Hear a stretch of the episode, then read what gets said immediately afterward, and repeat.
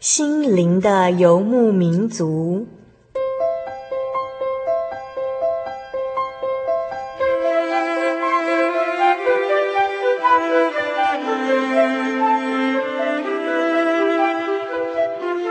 在这个谁都不管谁的后现代社会里，每个人的心灵都是游牧民族。成长的过程就是寻找的过程。每一颗漂泊的心灵，其实都在寻找生命的绿洲。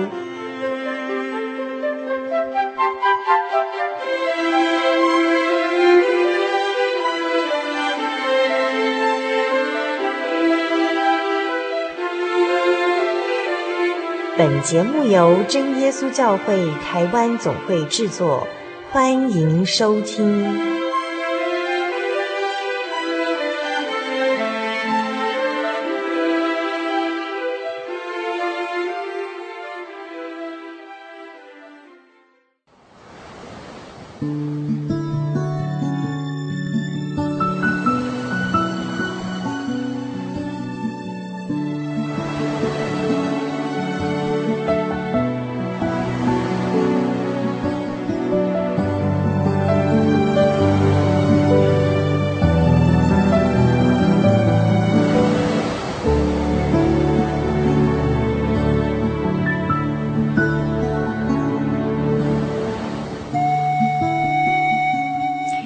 各位新的游牧民族朋友，大家好，大家平安，我是主凡。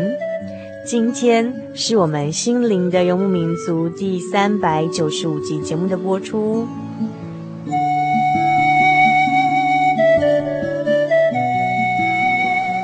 哇哦，好快哦，三百九十五集耶，马上就要进入倒数到第四百集喽。那么，在我们第四百集《心灵的游牧民族》节目播出的时候呢，我们非常啊希望能够听到我们这个呃忠实听众朋友的声音哦。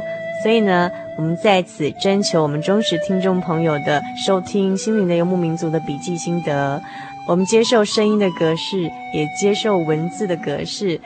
啊、您可以将您的呃收听《心的游牧民族》的心情、心得或者是建议呢。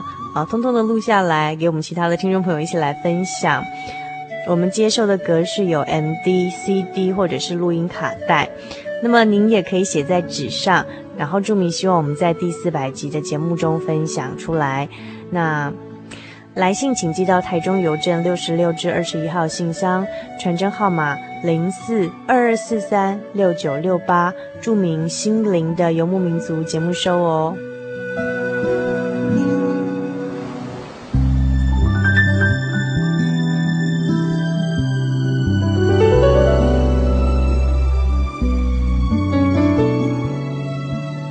在今天的节目一开始，主凡要跟大家分享一个小故事。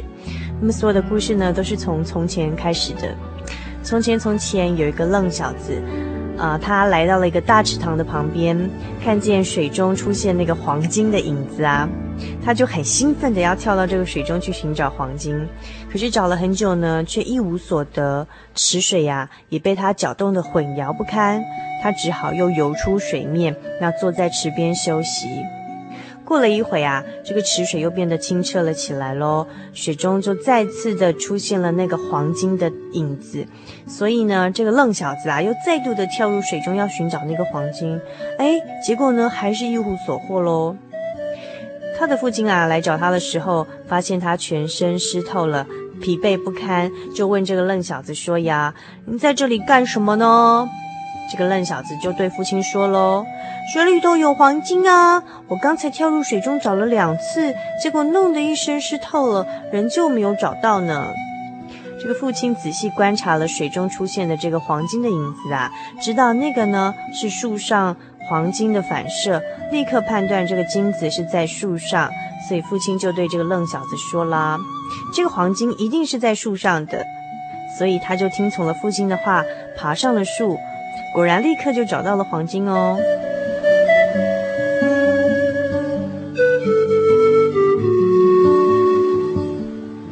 亲爱的听众朋友，你在找什么呢？其实啊，许多的宝贝都在我们的天父主耶稣的手中，世上的一切不过是影子罢喽。你或许正疲累不堪，觉得好像徒劳无功，一事无成，是不是该抬头仰望我们天父主耶稣了呢？在他那里才有你所期盼的丰富的宝贝哟。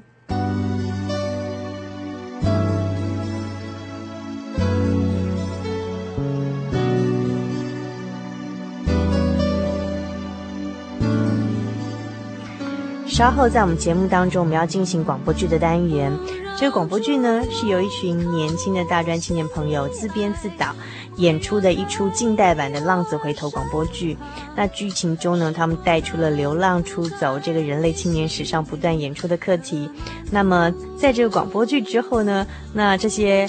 呃，真情演出的年轻的朋友还会到我们节目当中来现身，跟我们听众朋友来做真情的告白哟，请您千万不要错过稍后精彩的节目内容。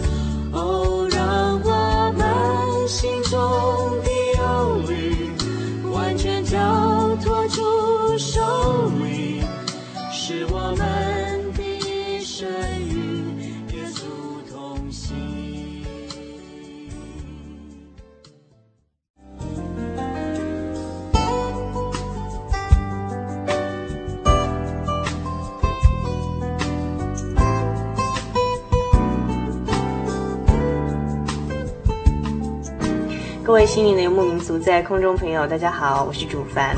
那么今天呢，我们要进行的是广播剧的单元。那今天在我们广播剧的单元里头呢，我们邀请到是五位年轻的朋友到我们节目当中来。那呃，他们等一下要为我们呈现一出呃他们呃第一次制作的广播剧，所以我现在要把他们郑重的介绍给我们听众朋友。那现在请呃这五位朋友可不可以呃跟我们听众朋友们打声招呼啊？从哪位开始？从我左手边的易容开始好了。好，那各位听众朋友，大家好，我是易容。那我现在是就读于国立体育学院的休闲产业经营学系。那我今年是大一。嗯，那我第一次来录广播啊，所以还蛮紧张的。对对对。未来看起来精神非常的好。对啊，虽然我们录音的时间已经是半夜了，这样，可是可是易容的声音还听起来精神非常的饱满，而且很兴奋的样子。好，那我们欢迎易容。那那接下来这位是韩肥，我们请韩肥跟听众朋友打声招呼。大家好，我是韩肥，现在在民雄担任助阵艺术家。大家好。呃，其实这个韩肥呢是他的化名哈、哦。那其实他呢就是我们今天本来这个等一下要呈现给我们听众朋友的广播剧里头的、呃、主要的一个呃撰写作家，好是呃。青年有为的呃剧作家新秀，这样我们欢迎韩肥。然后第三位是明媚，我们请明媚跟听众朋友打声招呼。我想呃，如果我们忠实的听友可能对她有点有点印象了，因为她已经上过我们节目好几次了。我们请呃明媚打声招呼好吗？各位听众朋友，大家好，我是明媚。呃，之前有上过几次节目，希望嗯、呃，如果之前有听过的的听众朋友就大概知道，我是 我是很容易紧张的人，是这样是吗？好，那第四位呃，是我们广播剧担任导播工作的导演工作的呃荣佳，我们请荣佳跟听众朋友打声招呼。Hello，大家好，我是荣佳。那我现在是念北商技术学院二技一年级。嗯嗯。那荣佳本来是说他一点声音都不要出的，可是看到麦克风就突然很高兴，这样就跟朋友打招呼这样。我醉了。好，那呃，下一位是呃，我们远从台南来的哈。那我们欢迎银芬，请银芬跟听众朋友打声招呼。嗯，Hello，大家好，我是银芬。然后呃，不好意思啊，非常紧张，因为这是我第一次来这边录音嘛。嗯、那我现在是读南台科大，嗯，那大家应该有听过吧？嗯，好，那哎，什么科系啊？哦，我是资管的。哦，好，那非常谢谢这五位年轻朋友到我们节目当中来，然后还有还有就是带来一出他们第一次处女座的这个广播剧，哈，对不对？是你们第一次呃自己尝试写剧本，然后自己尝试就是导演跟就是分配不同的角色，然后录音跟那种模拟那个角色的那种表情，对不对？都是第一次吗？对吗？对啊，是啊，是。连广播剧都没看过。哦，非常非常有勇气，连广播剧都没有看过就来尝试。那你们今天带来的广播剧的主题是什么呢？回家。哦，回家吗？哦，好。那为什么想做回家的主题呢？基本上这部剧是针对青少年而写的，这样。嗯哼。那这个故事的中心主题是浪子回头那样。那他。他本来生长在一个其实家境不错的环境里面，只是后来他自己离开那个家里，然后逃家吗？算了，嗯，他离开那个家，然后离开了十几年，后来在某个机缘之下，他做了一个选择。那这个选择，等一下我们听广播就知道了。好，那我们就一起来欣赏这出广播剧，叫做《回家》。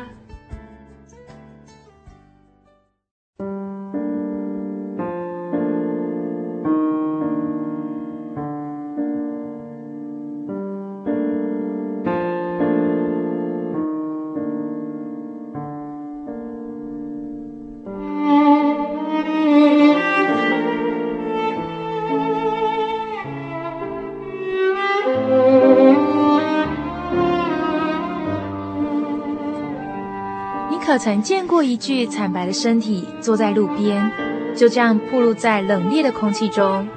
他衰落的模样，让你分不清他到底是老人还是年轻人。你不知道他为什么在这里。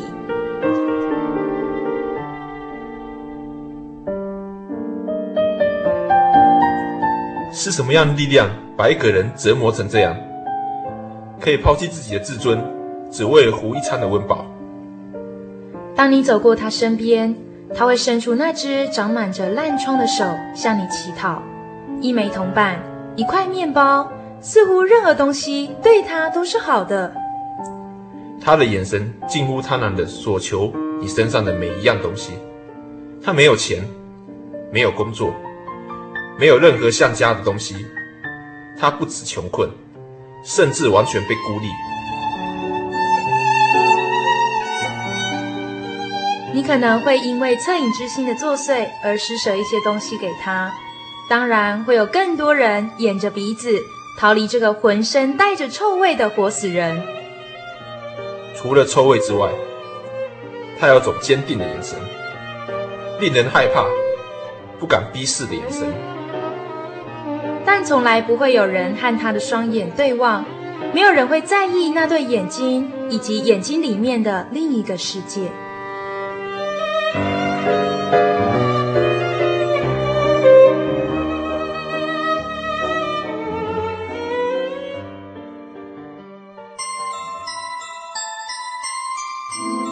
那天，我受到朋友的怂恿，开始赌博。本来我只想小赌一把，但不知不觉的，命运的巨轮已将我推向不可收拾的地步了。某一天，赌场的保镖找上门来，我才惊觉自己已经欠下了一大笔的债务。现在，我该向父母求救，坦诚自己犯下的错吗？不，在大家的面前，我一直是个乖孩子，我没有脸出现在他们面前呢。于是我决定带着爸妈的存款离开。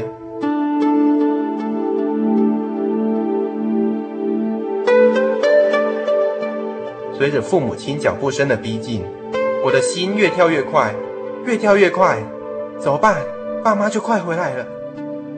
我跑出了后门，躲了起来。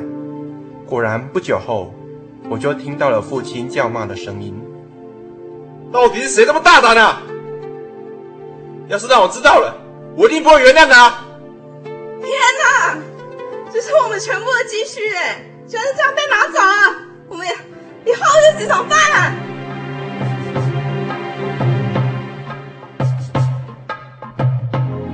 我越听越害怕，一直跑，一直跑，生怕爸妈知道事情的真相，是他们疼爱的孩子拿走了他们毕生的积蓄。我越跑越远，越跑越远，唉，后来变成了坐在路边那个惨白的身体。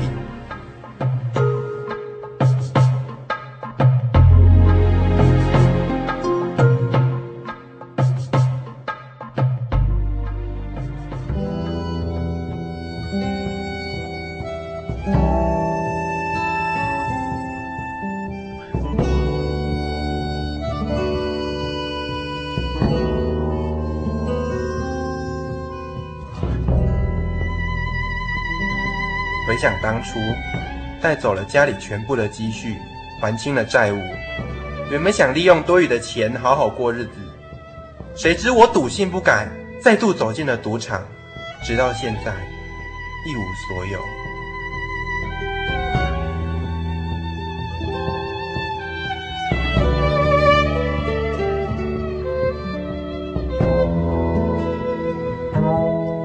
哎呀，死小鬼，怎么又是你？跟你讲过好几次了，不要抢我的位置。先来的哎，他敢给我顶嘴，不给你点教训，你是不会听话喽。啊啊！不要打我，不要打我，下次不敢了啦。哼，臭小子，知道我厉害了吧？看你下次还敢不敢？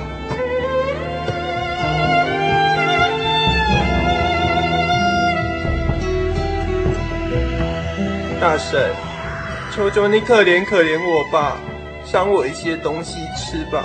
妈妈。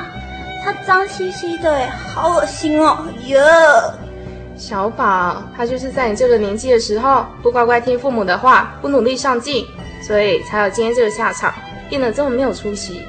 所以啊，你要好好听妈妈的话，好好读书，知道吗？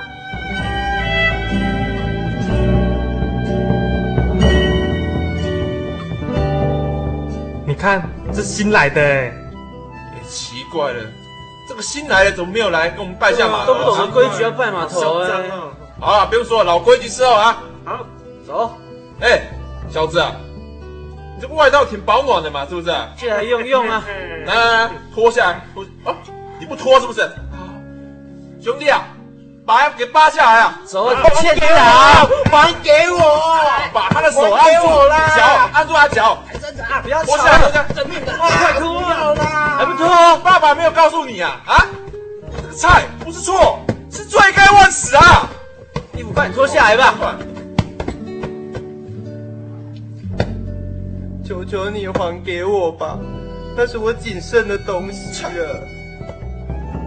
有本事啊，就来跟我们拿，啊、没有关系，随时奉陪，好不好？好不好？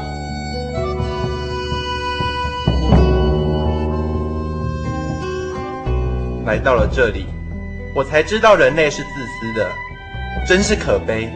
大家都是被放逐的人，但却仍然互相残害。我看着自己的手，感觉到我在这个地方，生命已日渐枯干。我很清楚的知道那是我身上的一部分，但它却僵硬而苍白，是个没有生命的四肢。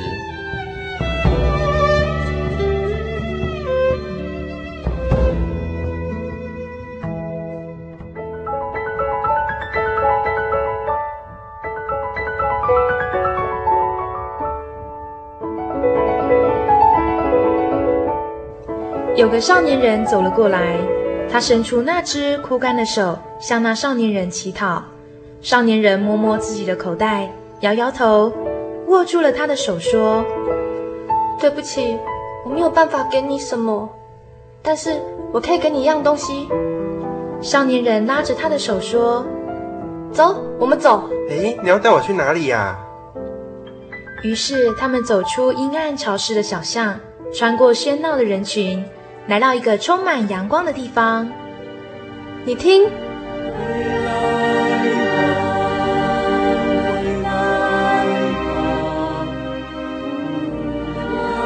这首歌我曾经听过，那是我家乡的歌。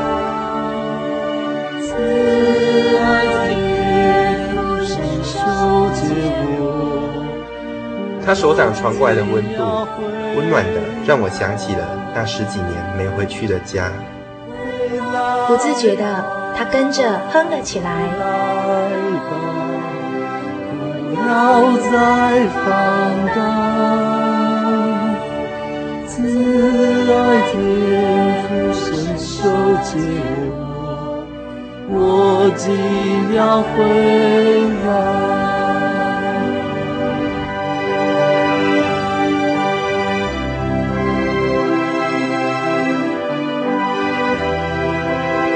最后，他握着少年人的手说：“谢谢，我已经得到我所想要的了。”离家好几年了，已经忘了回家的路，但此时此刻，他不想让自己的生命在这里结束。他想回到家里，回到父母亲的怀抱里。他唱着那首歌，并且奔跑了起来。慢慢的，他开始觉得家就在眼前了。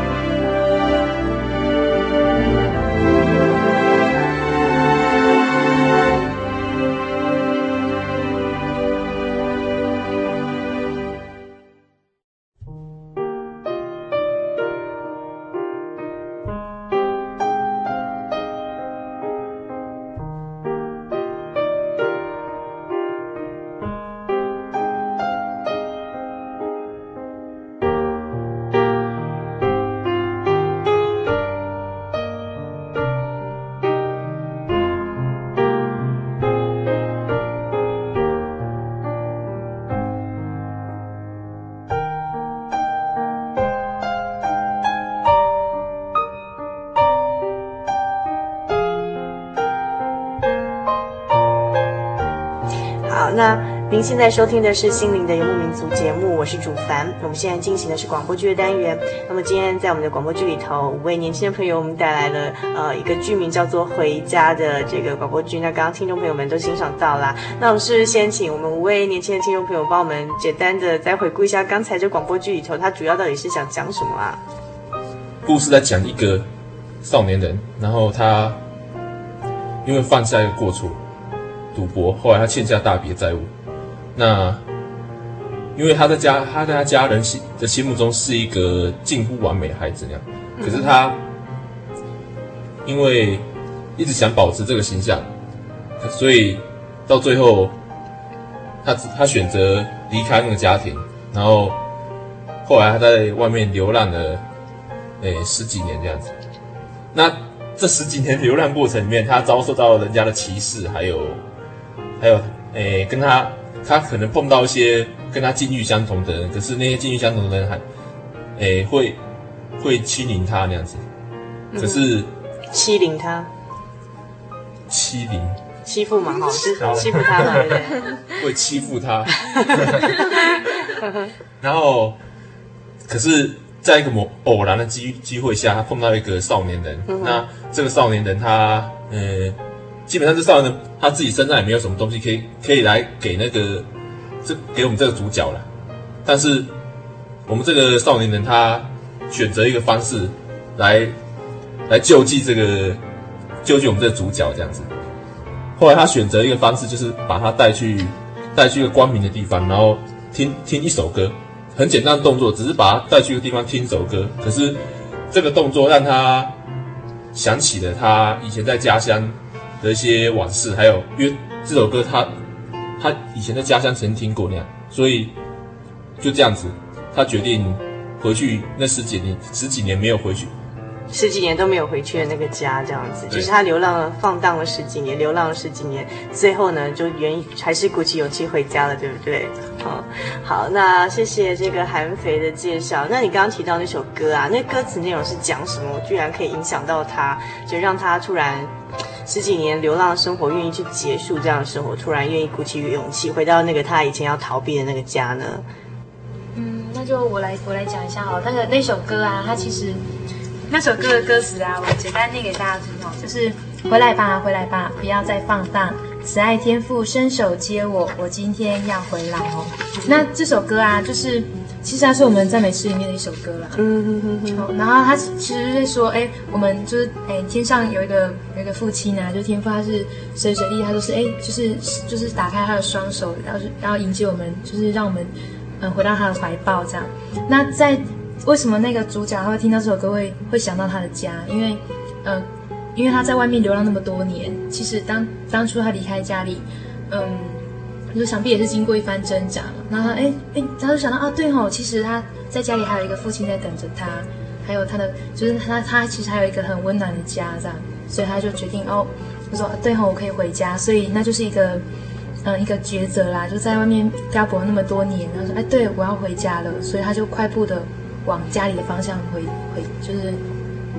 奔跑而去，这样，所以就是你们借由这这首歌曲哈，让他那个少年人，就是让那个流浪十几年的从少年人变成青壮年人的吧，然后就是就愿意跑，就是有那种很想回家的冲动啊，这样子。那呃，可是在这歌里头，那刚才明媚有介绍，其实他也点出了家这观念。那你从那个家里头，那刚才明媚诠释，其实有稍微提到一点，就是说其他有两层的意义，一个是指指说我们属身体的肉体的这个家庭。就就是生我们的父母这个建立的家庭这样，那另外一个家你刚刚有提到就是天父哈，那这是我们属灵的灵魂的这个家，只是说我们呃可能世人都是在这个世上飘荡，不晓得我们的灵魂归向哪里，所以说不知道还有个天父，他其实一直盼着我们回家哈。那这是你们第一次录制广播剧对不对？会不会这种录制的广播剧的心情如何啊？这过程中会不会觉得很辛苦啊？其实来讲不会说很辛苦，最重要还是嗯怎么讲？我觉得编剧人比较辛苦吧，因为事前都要先准备好啊，然后到这边，然后大家再差不多就是互相对一下，然后该改的地方就稍微再修改一点吧，对吧？然后等整个这样子好了之后，大家再呃经由辛苦的导播 指导，然后大家在那边。合的时候就感觉就还 OK 这样，所以其实还不错。那嗯，易容录制的感觉怎么样？而且后来就是你你当那个主角对不对？你要合着唱那首诗歌这样，对啊，你觉得怎么样？哎、欸，其实我录这个广播剧的那个心情是蛮亢奋的，啊，因为呃想说哎、欸、第一次有机会担任这个里面的主角，然后呃其实我是蛮想真的用自己的。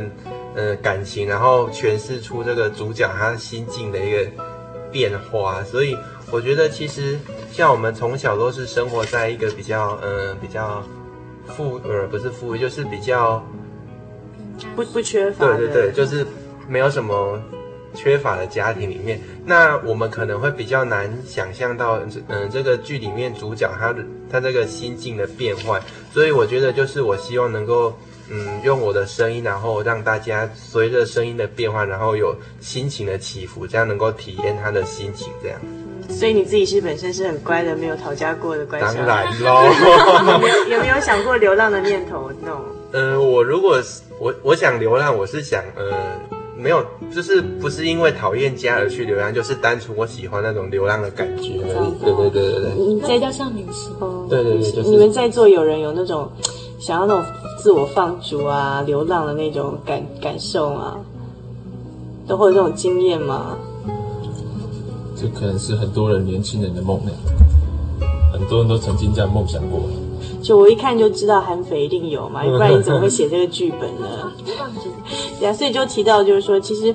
在韩肥这个你写的剧本里头，在韩肥写的剧本里头，他其实后来修改成第二版。然后他的其实第一个版本是写的比较深沉的，而且它里面引用了一些就是像希腊哲学，还有一些比喻的人物哦，就是都是那种自我放逐的人人类的，就是那种人物的象征来诠释这个剧本。那后来，那我们怕说啊，就透过听觉，听众朋友不见得可以马上接收到你要传达讯息，所以做了一些修改，会不会很遗憾啊？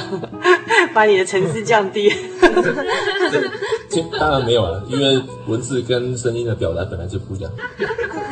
不过我倒是有个问题，就是说为什么呃，就是韩非你在写这个剧本的时候，你好像就是一直想要去表达那种很比较深沉的那种人的那种想自我放逐的那种困境啊、处境啊，就是到底是什么样的动机你会？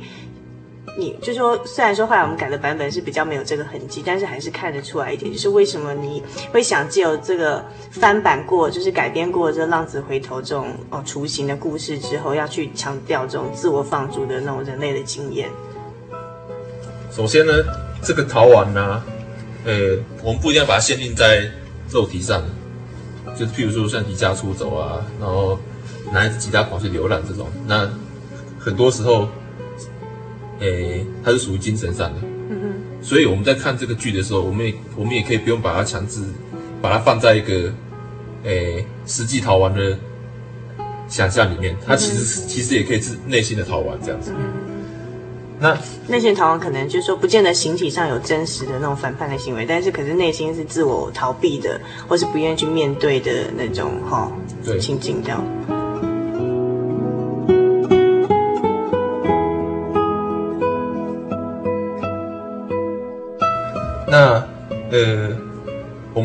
来看现现在这个时代好了，因为这这个戏毕竟还是要跟青少年有关系嘛，对，所以说我们先来想象一下现在青现在少年的状况那样。现在第一个，他们其实有很多的多样性可以选择那样子，可是问题就是这个多样性实在是太多了，实在太多了，所以很多时候他们也不知道该相信什么，该选择什么的，因为。谎言和真实有时候是不容易区分的。然后，再来是他们现在面临的情况是：第一个，舆论，因为现在所有的舆论对他们其实是不公平的，嗯，说他们是草莓族啊，说他们是水蜜桃族这样子。嗯哼。那其实这很多原因都是社会造成的。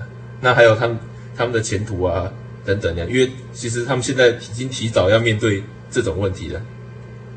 嗯哼，所以在心境上来说，他们可能呃会处于比以前有更多的煎熬，内心的煎熬这样。但但是不可能每每个少年都有真的真正有逃家经验那样子。可是他们在内心里面，可能呃表面上顺服，可是内心里面嗯已经逃离那个家的依靠那样子，对家的依靠那样，因为。剧里面回家是一个过程嘛，我我讲的回家是一个动态的动态的一个状状态那样子，回家是一个动态状态。那可是你你看完剧里面，看完剧以后，实际上他还他并没有走到家家那个终点那样子，可是他已经有这个动作了。那为什么要为什么我还是强调逃亡呢？因为，诶，如果一个少年人他对他自己的那他已经失去了对家里的依靠呢，因为。因为家要说逃亡的话，可能是他，我们可以探究他逃亡的原因这样子。他为什么内会做内线逃亡？可能是他对这个家的依靠性不够，或者是什么东西崩坏这样子，然后导致导致有他自己内心会有这些挣扎那样子。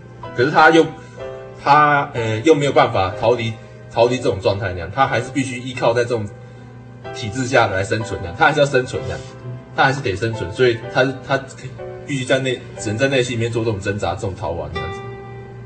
嗯，这个是为什么你在呃剧中里头，就是说蛮特别，就是你这个呃男主角设定的这个少年人，他本来是一个好学生，好大众人眼中的好孩子，可是其实人家表象上看到好孩子，他的内心并不是这样子，就说甚至说他犯了错，然后把家里的呃造成家里的危机，然后他就因那个怕被。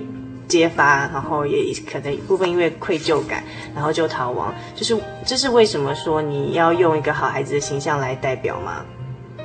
因为因为主角在剧里面他没有办法接受自己是完美，或者是或者可以说他认为父母一定没有办法接受他是一个不完美的孩子那。从这一点我们可以想象说，他可能自己就认为说，诶，外表上的道德比较，当然我这边不是否认否认那些东西啊，可是。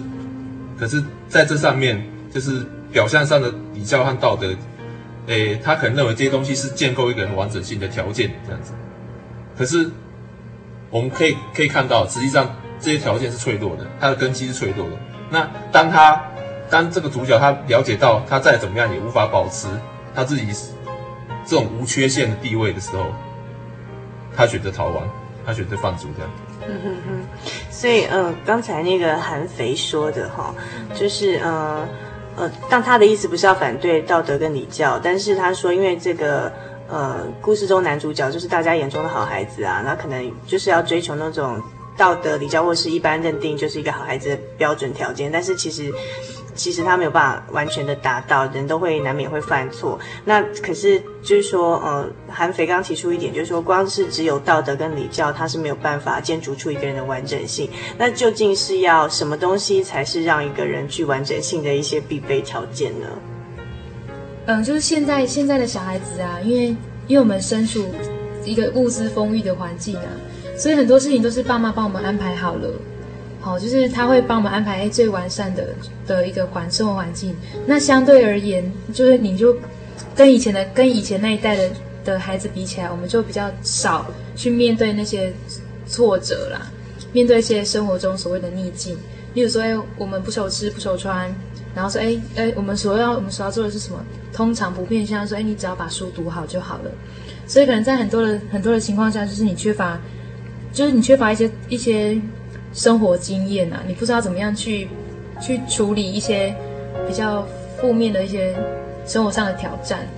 那那也就是为什么刚刚韩北刚刚提到了，就是哎，为什么会我们会变成草莓族啊？哦，就是我说现在的孩子为什么会变成草莓族的？就是其实那就是一个环境我们所塑造出来的一个一个情形。那我说那我那如何要让一个一个孩子让他更完整？其实有时候爸妈不用做太多啦，就让孩子能够。多让他去，就是尽情的去发挥，就是包括好的、坏的，都让他去。有时候是适度的让他去经历，那他会从挫折当中去学到一些经验。我觉得这是我的想法。嗯、呃，所以呃，明媚是觉得生活经验，就是你的意思说，除了道德伦理、道德礼教建筑一个孩子或一个人的完整性之外，还有一些条件，就是生活经验跟他从生活经验。中所训练出来的判断能力，嗯，就例如说那个剧中那个孩子啊，他是一直都是乖孩子的形象啊，嗯，那因为他是他长久来都是被人家认为是他是个乖孩子，所以当他犯错的时候，他反而不知道啊，糟糕，犯错到底该怎么办？就是他变成说，哎，就没有任何的勇气去面对，因为他不知道面对会有什么样子的后果等等啊。他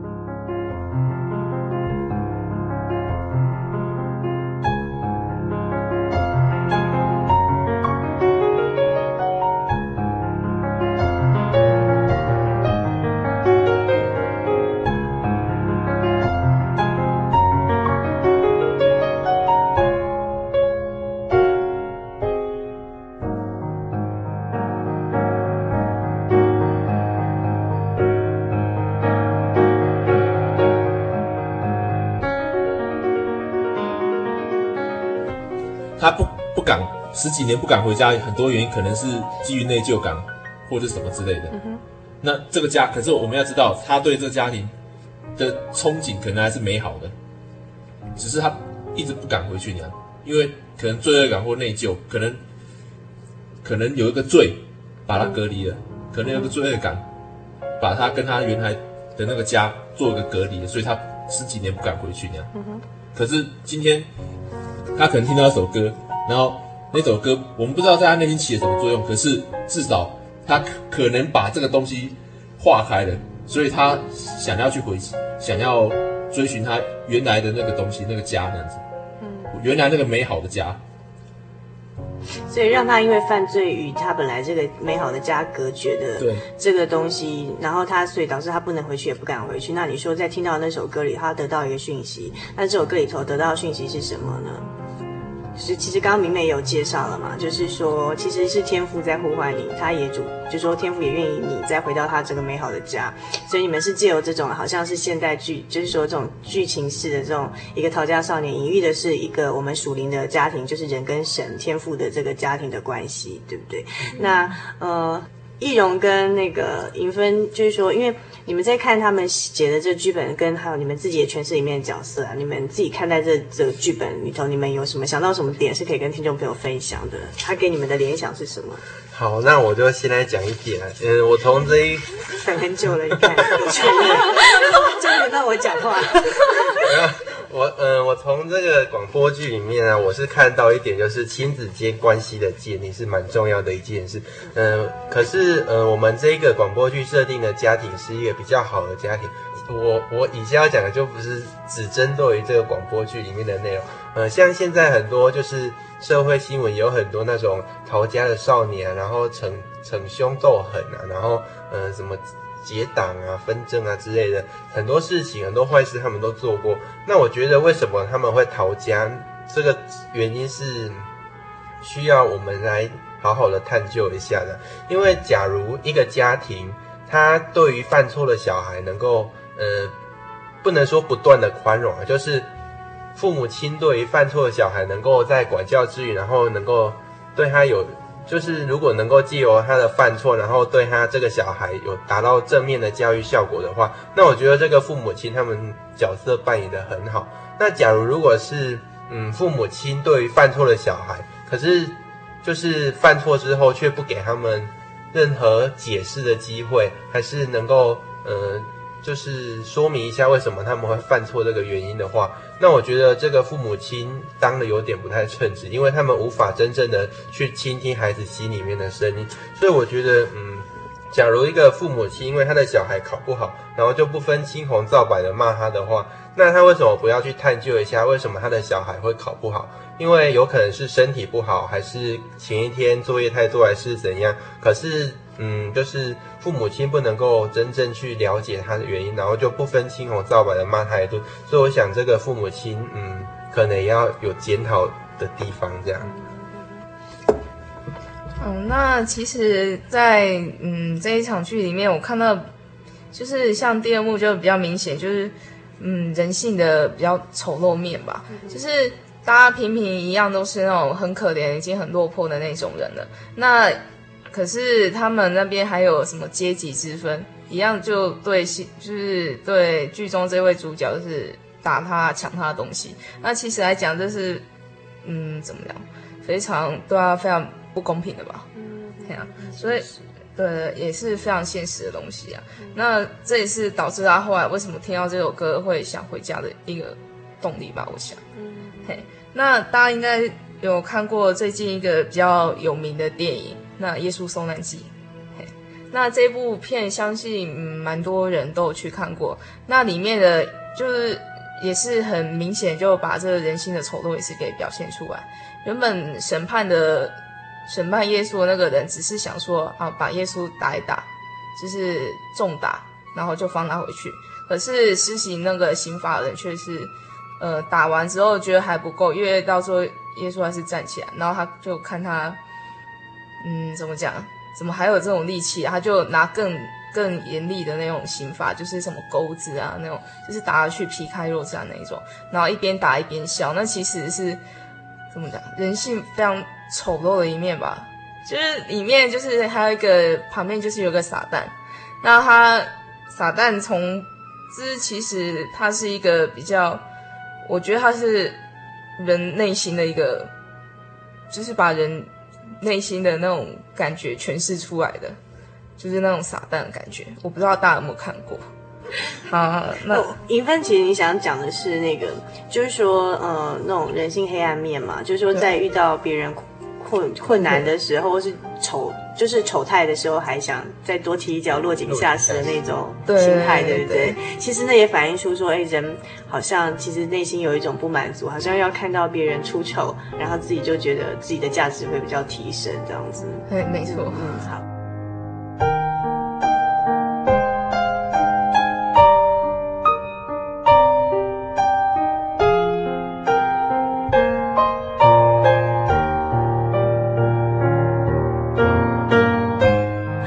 分跟这个呃易容讲的其实是呃，就是说从这出剧里头联想到的一点。那刚才就是呃韩非他说，其实他想把它导到一个属灵上的层次，就是说呃，其实这个这个剧中的少年人因为犯了罪，所以与他本来美好的家庭隔绝，然后他逃亡，不敢回去，也不能回去。可是后来因为听到一首歌的讯息，就是那种召唤，召唤说，其实不管你犯了什么错，然后这个天父呢，还是希望你回家来，借由这首诗歌引导说，其实属灵层次的人都要回到神这个天家，然后他也期待我们回去。那呃，其实这个是圣经呃浪子回头这个故事的呃一个呃。改编的版本就是韩肥用一个比较好像时下的这种社会环境下那种家庭的那种少年的那种逃家心态来来去诠释它。那究竟圣经中的浪子回头的故事是怎么说的呢？我是请明媚给我们介绍一下。哦，好，那那呃，我再稍微讲一下哈，就是在路加福音十五章的地方，那里就有讲到一个浪子的比喻。那那里的是嗯、呃，那也就是说有两个两个孩子啊，大儿子跟小儿子。那小孩子就说：“哎，爸爸，我要分家产。然后说你将属于我的那一半让我带走。然后当他带走之后，他却不知道如何去运用它。他就，呃，他就想说：哎，我我有钱，我有很多的钱啊，那我可以，我可以为所欲为，这样就是他可以按，就是。”奢华宴乐等等，反正他就是没有好好运用，所以他就一下子就用尽了他的所有的东西，所有的钱钱财这样。那东西，嗯，他的钱，嗯，他的身边的一些金钱都花完之后，就又刚好遇到了饥荒，所以他的整个情况就非常的落魄哈。就是我相信那个落魄的情况应该应该不会比，应该跟我们的广播剧那个落魄情况是蛮相似的哈。然后。他落魄的时候，他他甚至到什么样的地步？就是他没有东西吃，他必须吃猪所吃的那种豆荚。所以猪所吃的，他他他反而还要去吃那些东西，他才能够，就是他没有得到因，就是没有得到能够饱足他的食物，然后他必须，就是甚至还恨不得拿猪所吃的豆荚来充饥。意思就是落魄到极点了。对对对对对对。然后那在那个情况下，他就哎忽然想到说啊。对吼，我家里就是我爸爸，他是有多少个雇工，就那雇工他也不需要吃到这种东西呀、啊。那为什么我不回家呢？他说，那可是他回家就想到啦，他当初，他当初把他的所有的家人带走了，所以他其实也没有什么脸再回去了。嗯、可他说，哎，可是我有这么一个家，为什么我为什么不回去呢？所以他就打定主意，他就是要回去。那他就说啊，说哎。他就打定主意跟爸爸爸爸说：“哎，呃，父亲啊，我得罪了天，又得罪了你，从今以后我不配称为你的儿子，说那就把我当成一个雇工吧。嗯”好，他其实是有这样的心理准备。可是谁知道呢？在在他家家门口迎接他，却是一个一个就是非常高兴的父亲呢，因为他看到他。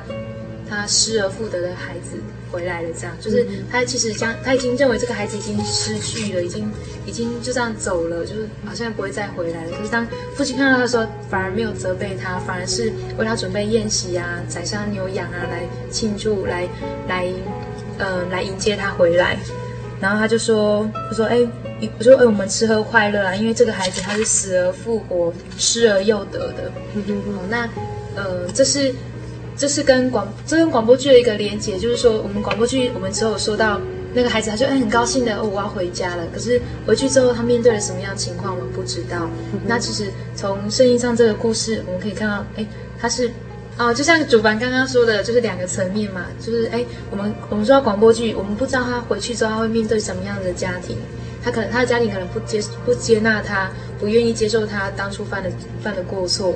可是呢，在圣经上的道理告诉我们，就是在嗯、呃，在在神眼中啊，我们我们都是我们都是他的小羊。嗯、那如果我们愿意接受神的话，那其实就是神他呃失而又得的的孩子，这样就是看我们愿不愿意回到他的怀抱里，这样。嗯哼，所以呃。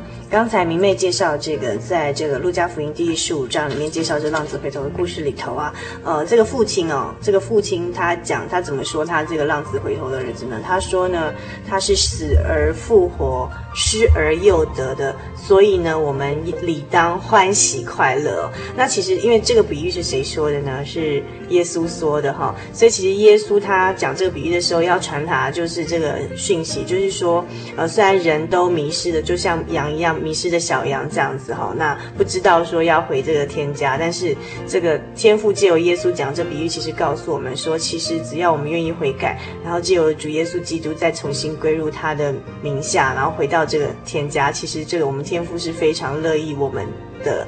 呃，迎接我们回到这，回到他的身边，他回到他的怀抱的这样。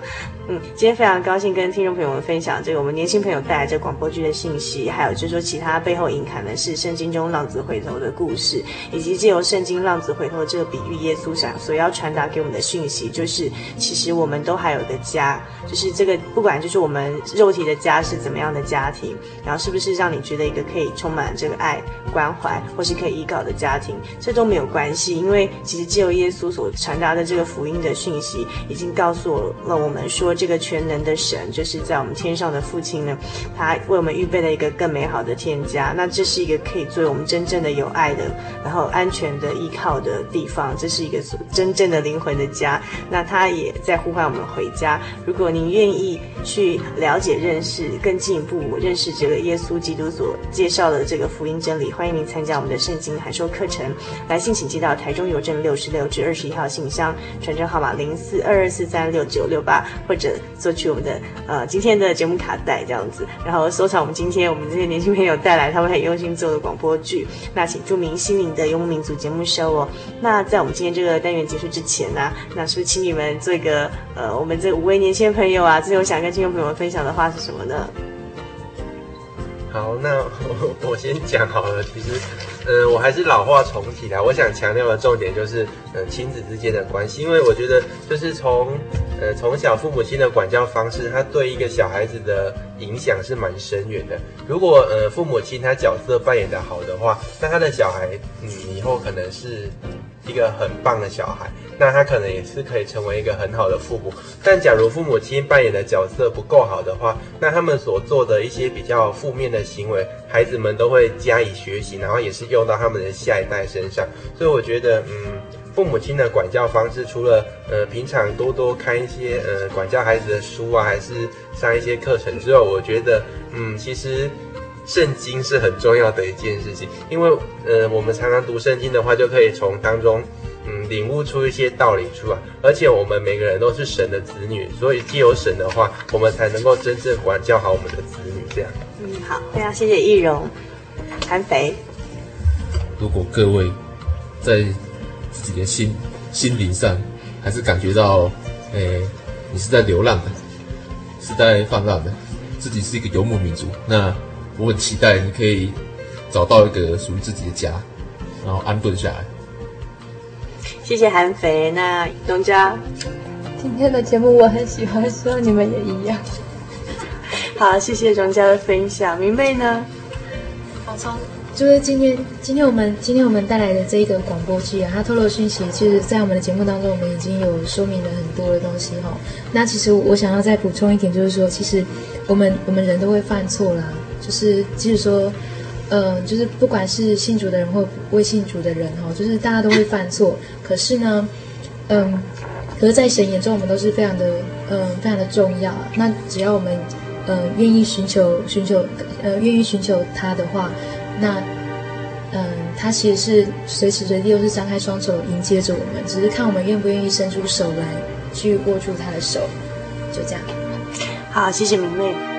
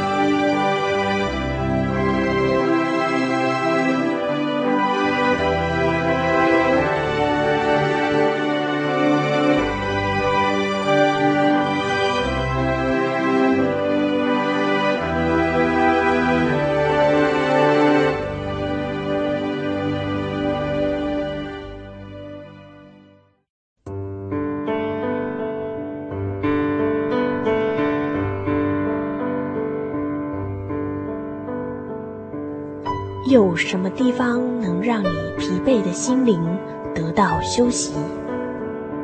有什么声音能抚慰你面对生活的不安与焦虑？谁能紧牵你的手，一生永不离开？谁能为你擦去眼泪？谁能为你舍弃一切？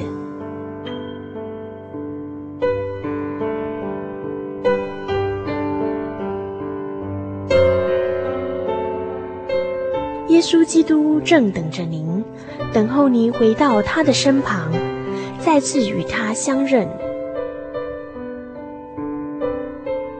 欢迎您至各地真耶稣教会，让我们的疲惫与不安，在他怀中得到安歇。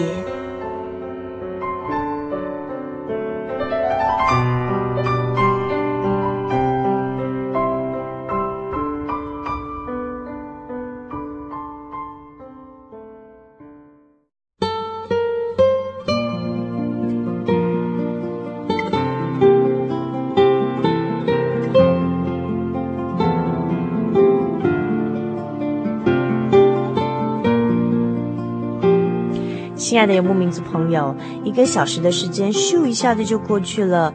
美好的时光啊，总是过得特别的快。如果您还喜欢今天的节目内容，请来信给主凡和我们其他的听众朋友一起来分享您的心情。也欢迎您来信索取今天的节目卡带，将短暂的节目时光换成更长久的贴心收藏。来信请寄到台中邮政六十六至二十一号信箱，传真号码零四二二四三六九六八，注明“心灵的游牧民族”节目收哦。您也可以 email 到 host h o s t 小老鼠 j o y 点 o r g 点 t w。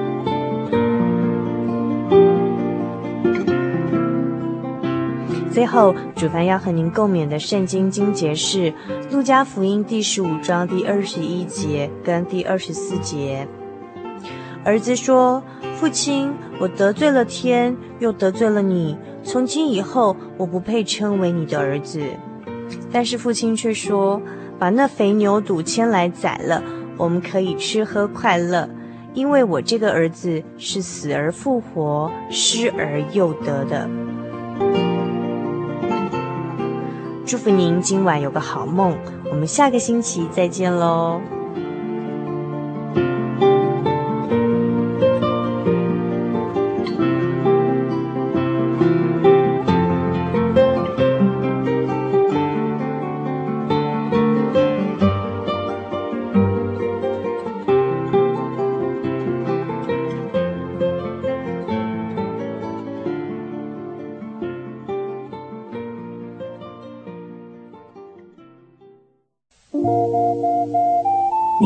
上曾经看过这样的招牌“真耶稣教会”吗？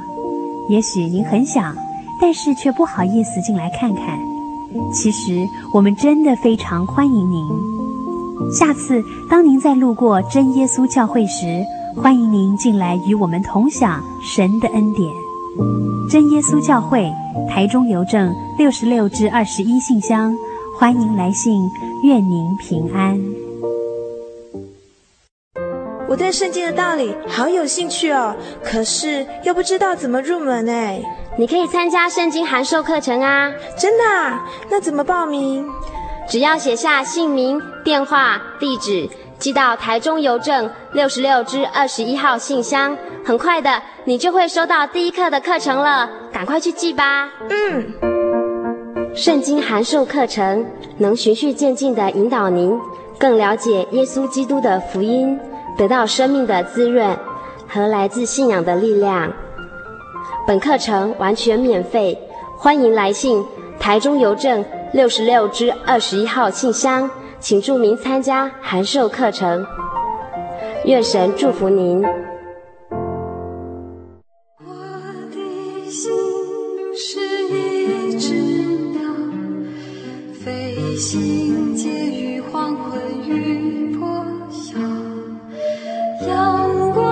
光